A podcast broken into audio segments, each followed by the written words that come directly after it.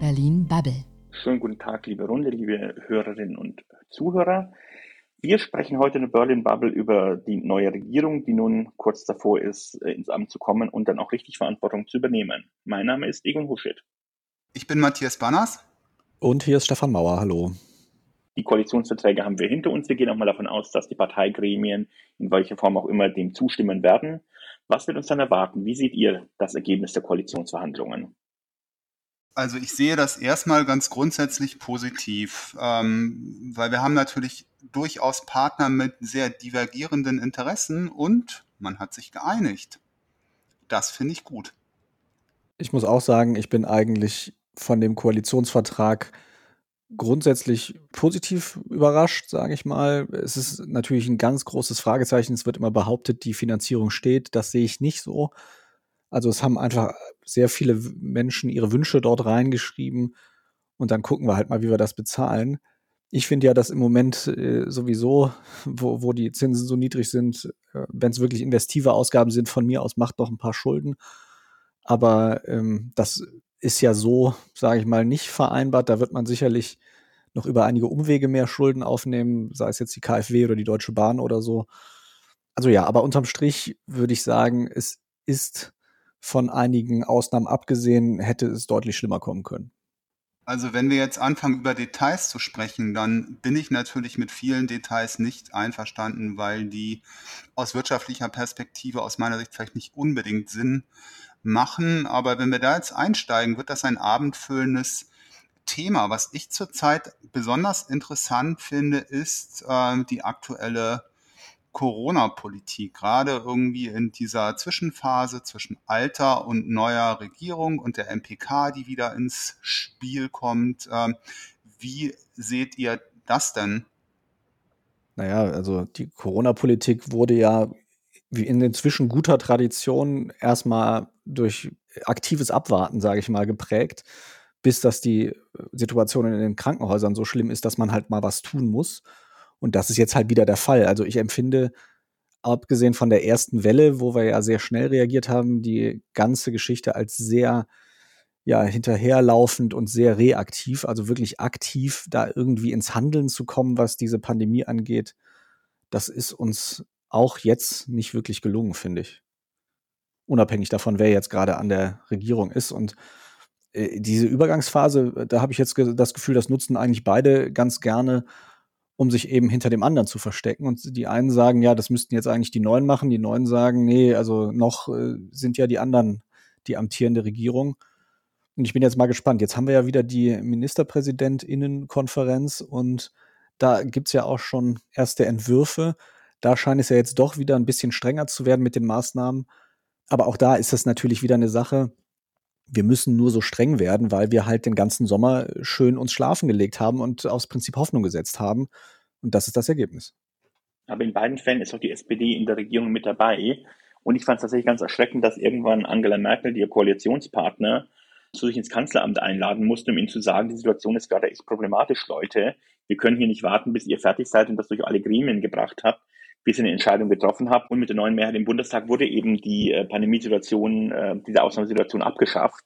Insofern war es natürlich an, den, an der neuen Ampelkoalition, sich jetzt Gedanken zu machen, wie man mit den jetzt wieder steigenden Zahlen umgeht.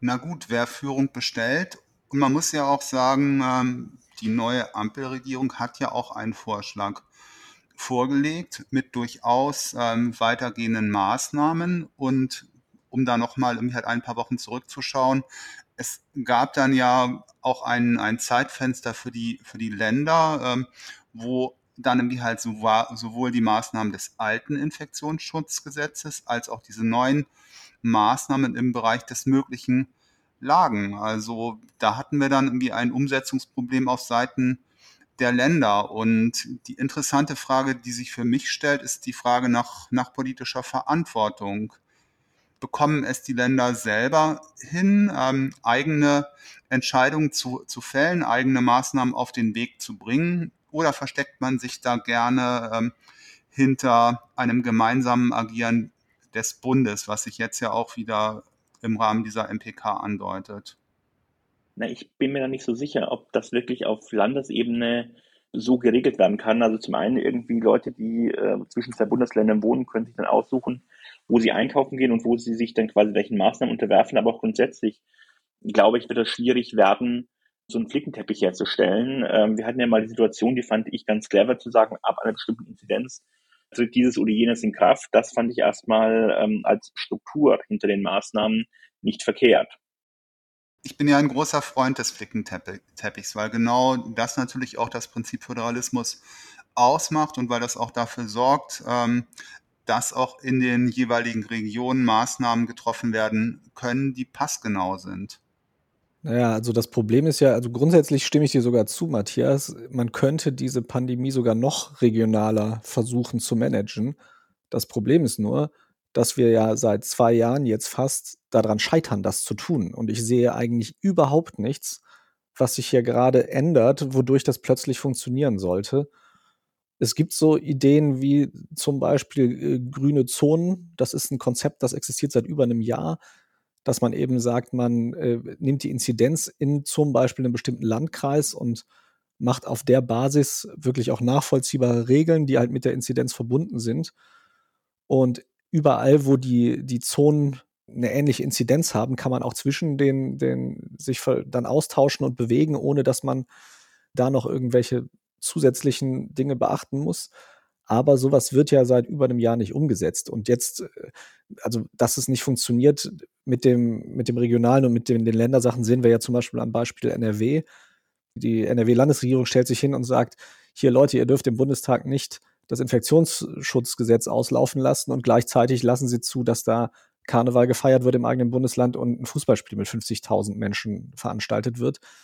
Naja, also man kann ja, man muss sich schon entscheiden, bin ich jetzt auf der Seite, dass ich da irgendwie eine, eine klare Linie haben will und viele Möglichkeiten, Leute einzuschränken, oder will ich das nicht? Aber beides gleichzeitig geht halt nicht. Naja, gut, bei einzelnen Fragen sehe ich auch Dinge, die nicht so gut funktioniert haben. Aber alles in allem, auch wenn ich mal diese anderthalb Jahre ähm, Revue passieren lasse, ganz so schlecht haben wir uns ähm, nicht geschlagen. Das würde ich irgendwie halt nicht so grundsätzlich unterschreiben wollen. Und wir haben uns gerade deswegen nicht so gut geschlagen, weil es auf, auf Ebene der, der Länder im besten Falle dann auch funktioniert hat. Ja, also das sehe ich anders. Also ich äh, sehe eigentlich keine Ebene, auf der das irgendwie nachhaltig gut funktioniert hätte, die, der Umgang mit dieser Pandemie. Das Einzige, worauf man sich verlassen kann, ist, dass Leute von irgendwas überrascht werden äh, oder das zumindest behaupten, was ich nicht mehr glaubwürdig finde nach so langer Zeit. Also wir wissen alle, wie das Ding funktioniert. Gerade die Leute in Verantwortung sollten es noch besser wissen.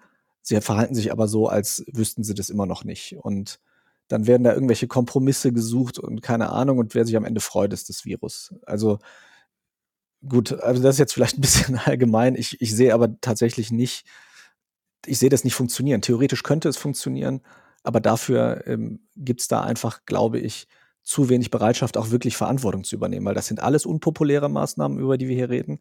Sei es jetzt irgendwelche Beschränkungen für Ungeimpfte, sei es sogar weitere äh, Lockdown-mäßige Maßnahmen, sei es eine, möglicherweise sogar eine Impfpflicht. Das ist alles furchtbar unpopulär und niemand hat Lust, sich das ans Revers zu heften. Und das merkt man halt gerade. Und deswegen, wenn man jetzt 16 Leuten die Möglichkeit gibt, sich da wegzuducken, dann werden das zumindest einige davon machen. Aber schauen wir doch mal auf Details. Ähm, Bremen ist ja eigentlich ein schönes Beispiel. Ähm, Bremen hat das offensichtlich besser gemacht als die anderen Bundesländer. Und um mal so ein, so ein Best-Practice-Beispiel irgendwie halt zu bauen, wenn sich die anderen Bundesländer ein Stück weit mehr an, an Bremen orientieren würden, ähm, dann würden wir da vielleicht auch ein Stück, ein Stück weiterkommen. Äh, naja, also, aber das ist doch genau der Punkt, den ich gerade gebracht habe. Also natürlich wird es gute Beispiele geben, aber genauso sehen wir auch immer wieder Beispiele in dieser Pandemie, wo völlig planlos gehandelt wird oder eben irgendwelche Situationen aus dem Ruder laufen und man nicht weiß, was man dagegen tun kann. Und das ist ja genau das Problem. Also wir brauchen doch eigentlich zumindest einen Qualitätsstandard, an dem man sich orientieren kann. Aber das wird ja nicht gemacht. Und zu sagen, ihr habt alle möglichst große Freiheit, äh, in dem, wie ihr das handhabt, ist, es ist halt eine Pandemie. Das heißt so, weil es sogar weltweit ist und eben, weil es nicht nur irgendwie in Bottrop-Kirchhellen ausbricht. In der Tat, was ich nochmal interessant fand, ist, dass wir jetzt angefangen haben, Patienten zu verlegen, was in einigen Regionen eben wieder heftig wurde. Und das hat aber scheinbar, dieses Konzept hat scheinbar funktioniert, dass diese Verlegung von Patienten aus einem Gebiet, wo es sehr viele Fälle ähm, von Corona gibt und dort die Leute eben nicht mehr vernünftig behandelt werden konnten, dass, dass das tatsächlich aufgegangen ist, diese Idee. Äh, und dass das Ganze sogar vernünftig koordiniert wurde. Ähm, das finde ich, ähm, ist zumindest eines der wenigen Dinge, die, die wirklich funktioniert haben, die, die positiv sind. Ansonsten bin ich auch eher bei dir, Stefan. Ähm, ich glaube, so, so die großen Maßnahmen müssen wir schon an anderer Stelle als auf, äh, auf äh, sehr regionale Ebene besprechen und nach vorne treiben. Ja, und wie gesagt, also von der Grundidee fände ich es ja sogar gut, wenn es uns gelingen würde, das auf regionaler Ebene zu machen. Wir haben nur einfach jetzt in den letzten fast zwei Jahren gesehen, dass es uns nicht gelingt. Und dann muss man da halt auch einfach mal Realitäten anerkennen. Na gut, aber was ist irgendwie halt die Aufgabe des Bundes? Die Auf Aufgabe des, des Bundes ist aus meiner Perspektive, passende Instrumente ins Schaufenster zu legen. Und die Länder, die, die müssen dann zugreifen und müssen dann vor Ort ähm, umsetzen. Und zwar individuell angepasst. Das hat bisher aber nur so semi-gut funktioniert, ähm, habe ich den Eindruck. Also ich finde schon, also natürlich sollte es einen Instrumentenkasten geben, aus dem man sich bedienen kann. Es sollte aber auch klare Vorgaben geben, ab wann welchen Grenzwert oder welchen äh, Messwert man da jetzt auch immer nimmt, aber dass man da schon sieht, okay, ab wann muss ich mich denn jetzt wirklich bewegen und ab wann sind welche Maßnahmen nun mal dann verpflichtend, damit auch alle Menschen, egal wo sie wohnen, sich darauf einstellen können. Ich glaube, das ist auch ein großes Kommunikationsproblem in dieser Pandemie, dass die Leute sagen, ich blicke doch eh nicht mehr durch. Ich, an was soll ich mich denn jetzt halten und an was nicht? Und das ist ja einmal schon auch ein regulatorisches Problem, aber eben auch ein Kommunikationsproblem. Und ich glaube, dass wir ganz viele Leute, sei es jetzt beim Impfen oder auch bei der Disziplin, was gewisse Maßnahmen angeht, dadurch verlieren, dass wir eben so inkonsistent kommunizieren und dass es eben so rüberkommt, als wäre es ein Flickenteppich und das ist in dem Fall kommunikativ zumindest ein großer Nachteil. Na gut, aber bei der Kommunikation, da haben wir natürlich wirklich, um nochmal zurückzukommen, zwangsläufig das Problem alte Bundesregierung, neue Bundesregierung. Gut, da wäre es vielleicht dann wirklich Job der Ampelkoalition, jetzt irgendwie halt schon mal ein Stück weit vorzugreifen. Ich meine, nächste Woche ist es dann ja soweit dann wird ja mit sehr großer Wahrscheinlichkeit Olaf Scholz zum Kanzler gewählt, aber bereits jetzt sich da irgendwie halt schon mal den Hut aufzusetzen und auch ein bisschen voranzuschreiten, was er jetzt ja auch ein Stück weit gemacht hat. Also er ist ja auch in, in viele Interviews gegangen und hat sich ja auch inhaltlich, ähm, finde ich, recht deutlich positioniert. Naja, bisher ist er Vizekanzler, insofern hat er ja durchaus auch jetzt schon die Möglichkeit, was zu sagen. Wie seht ihr eigentlich diesen neuen Krisenstab geführt von dem Bundeswehrgeneral? Also einen festen Krisenstab für diese Pandemie einzurichten, ist ja grundsätzlich eine gute Idee. Und es ist doch schon ein bisschen ironisch, dass wir den jetzt einführen im Dezember 2021 und nicht im, ich sag mal, April 2020, oder? Na gut, aber es gab ja auch damals schon erste Krisenstäbe auf, auf Bundesebene, also zwischen den verschiedenen Ministerien, wo man auch Stakeholder und Verbände einbezogen hat. Also komplett neu ist diese Idee nicht. Und wie gesagt, interessant ist für mich dann eigentlich irgendwie halt der Punkt, was hat dann dieser Krisenstab ganz konkret zu melden? Was hat der für eine Funktion? Ja, das stimmt natürlich. Das kommt dann auch noch dazu. Also natürlich, es gab ja auch gewisse Menschen, die gerade zu Beginn der Pandemie überhaupt erst in die Öffentlichkeit gekommen sind, eben weil sie Berater waren. Und die berichten ja teilweise auch, sie wurden dann halt nach zwei, drei Monaten eben nicht mehr gefragt oder zumindest nur noch sehr viel seltener. Also das Ganze mal konsistent auf eine feste Basis zu stellen, ist auf jeden Fall eine gute Idee. Wie viel Einfluss das jetzt am Ende wirklich haben wird, das werden wir wahrscheinlich erst sehen müssen. Oder hat da einer von euch mehr Ahnung? Ich glaube auch, dass wir es sehen müssen, aber ich finde es auch gut, dass es den gibt. Irgendwie finde ich auch, dass er definitiv viel zu spät gekommen ist. Ähm, aber immerhin gibt es jetzt ähm, ein bisschen Bewegung im Spiel und da sitzt auch jetzt jemand an der Spitze, dem ich eine gewisse, ohne ihn zu kennen, dem ich trotzdem irgendwie qua Funktion und Amt und dessen, was er bisher getan hat, eine gewisse Unabhängigkeit unterstelle. Aber ist das nicht auch so ein bisschen Storytelling, weil äh, letztendlich die Geschichte wird doch so erzählt, wir haben in einigen Ländern auch Militärs an der Spitze, Generäle, die das organisiert haben, auch irgendwie die Impfkampagnen und ähm, wir nehmen jetzt diese Geschichte, die in einem anderen Land gut funktioniert hat und versuchen das auf Deutschland zu übertragen.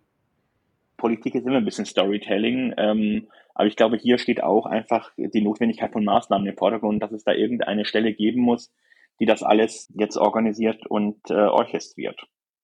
Ich denke auch, dass es natürlich auch mit einer gewissen Strahlwirkung im Hinterkopf entschieden wurde.